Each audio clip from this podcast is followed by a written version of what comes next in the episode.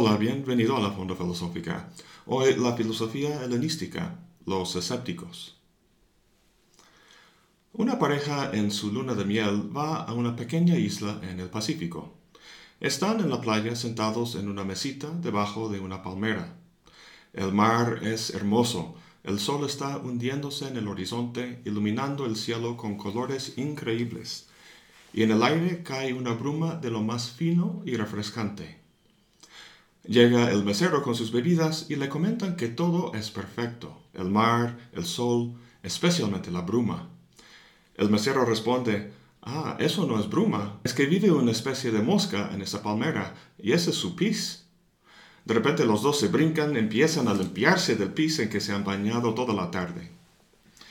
Este cuento nos hace reír, pero también nos enseña algo filosóficamente interesante.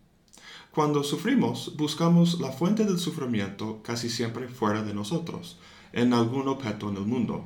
Un plato de mariscos mal preparado, la alarma del coche del vecino que no se apaga, el novio que te fue infiel.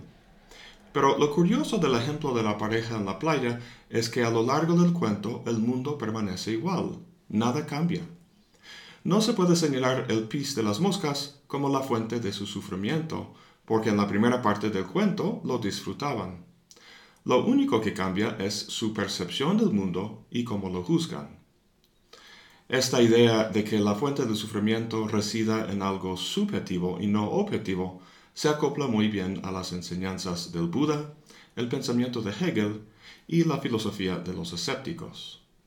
En este video vamos a revisar las ideas de esta reconocida escuela helenística y veremos de qué manera le hubieran servido a, esa pareja en la playa. Si investigas el escepticismo antiguo, verás que hay una versión académica y una pirronista. La primera se llama académica porque se refiere a la Academia de Platón, algunos de cuyos miembros, en cierta etapa de su historia, sostenían la tesis de que el conocimiento era imposible. Pero en este video vamos a fijarnos en el pensamiento de Pirrón. Pirrón fue un griego que vivía entre 360 y 270 años antes de Cristo. Como Sócrates, no dejó ningún texto. Lo que sabemos de sus ideas lo debemos en parte a su discípulo Timón, pero más que nada al otro gran escéptico, Sexto Empírico, quien vivía entre 160 y 210 años después de Cristo, y cuyo libro, Esposos Pirrónicos, será el punto de partida para nuestro examen.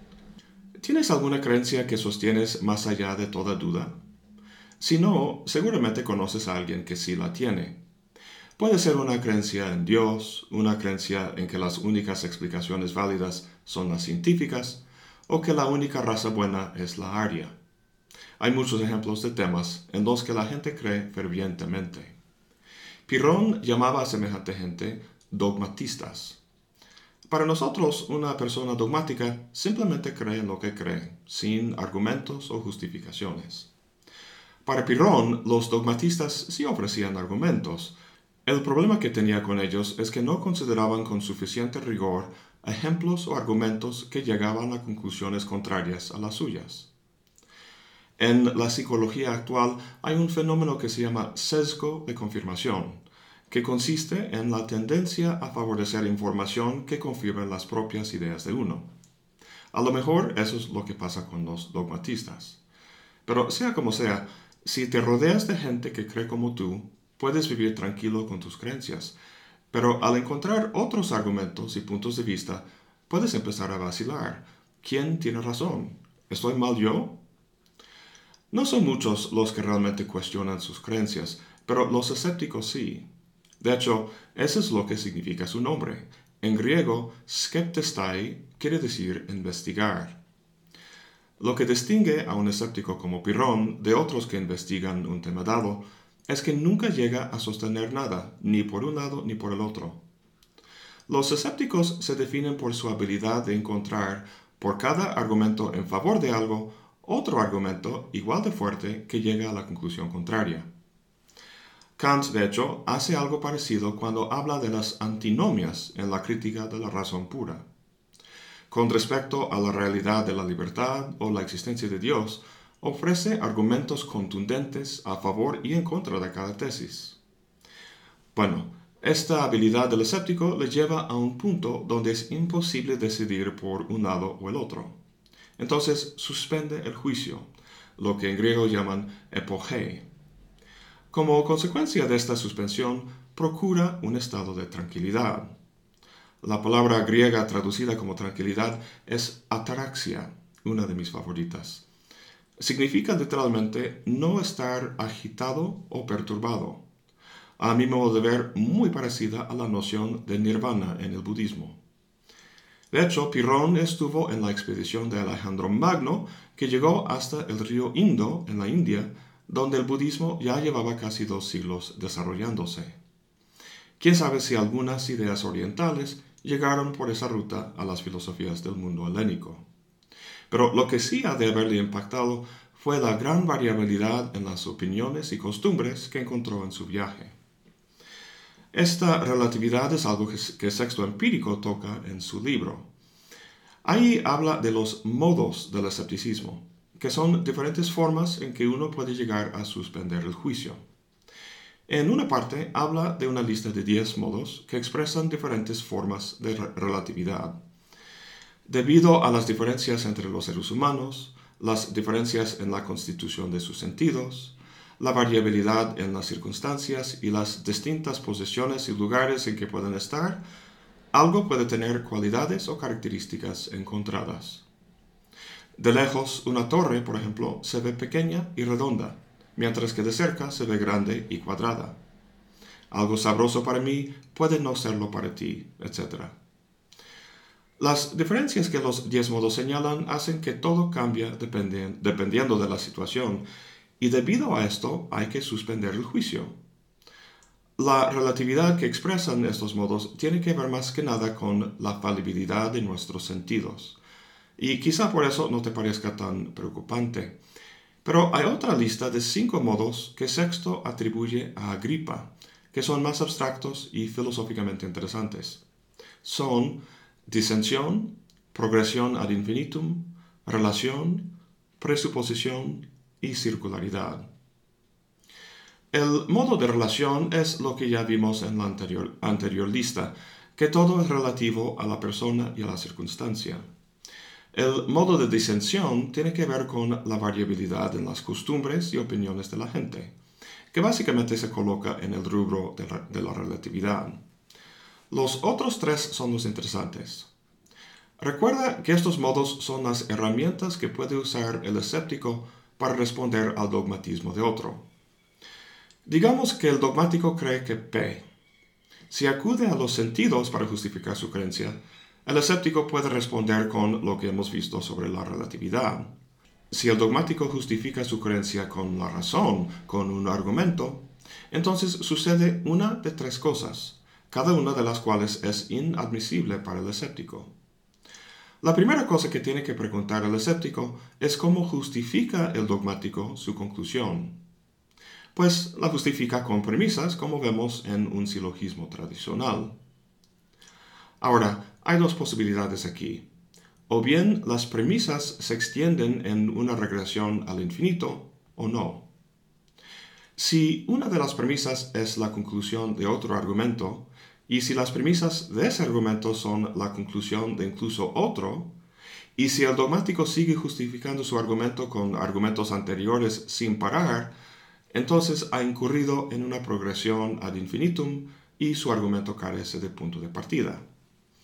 Si no va hasta el infinito para justificar su argumento, entonces el argumento empieza en algún momento definido. Y aquí el escéptico reconoce dos posibilidades. O bien la premisa de partida dice lo mismo que la propia conclusión P, o no. Si se da el primero, entonces tenemos un caso de circularidad, o lo que en otro contexto se llama una petición de principio. Un ejemplo perfecto de esto es cuando alguien argumenta a favor de la existencia de Dios, diciendo que la Biblia lo afirma. Cuando le preguntas por qué acepta la autoridad de la Biblia, dice porque Dios lo escribió. Si el argumento no es circular, entonces queda sola una posibilidad más, que parte de una premisa no justificada, sino solo postulada como una hipótesis. Tengo un colega religioso que sostiene que en el fondo la filosofía y la religión no pueden distinguirse. Dice que el filósofo se jacta de razonar mientras que el, religioso simplemente cree por fe.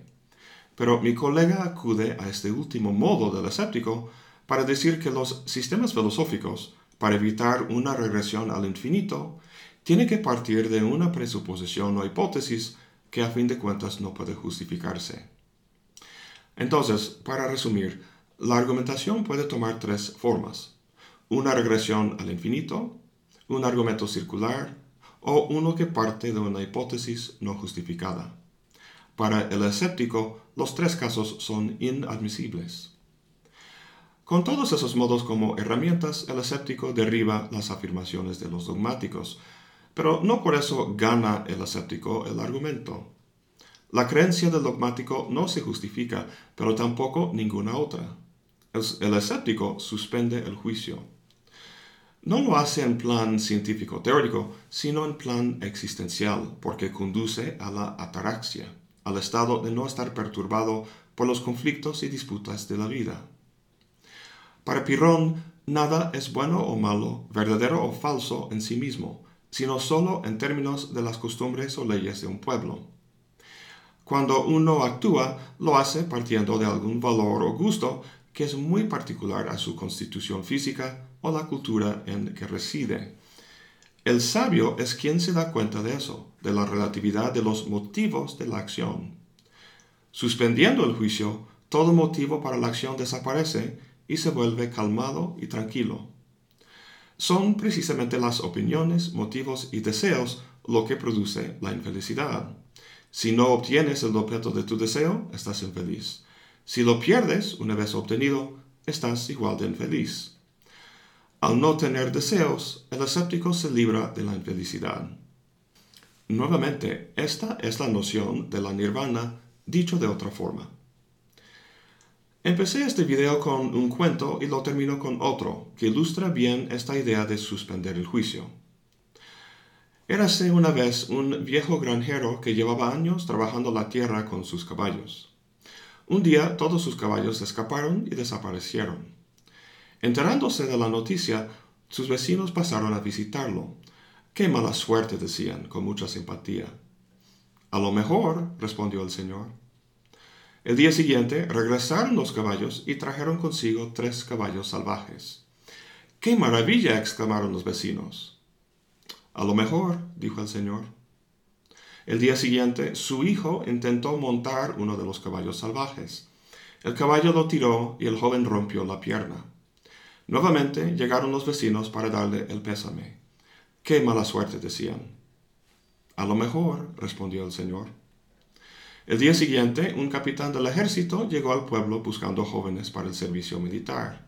Viendo que el hijo del granjero tenía una pierna rota, no lo escogió.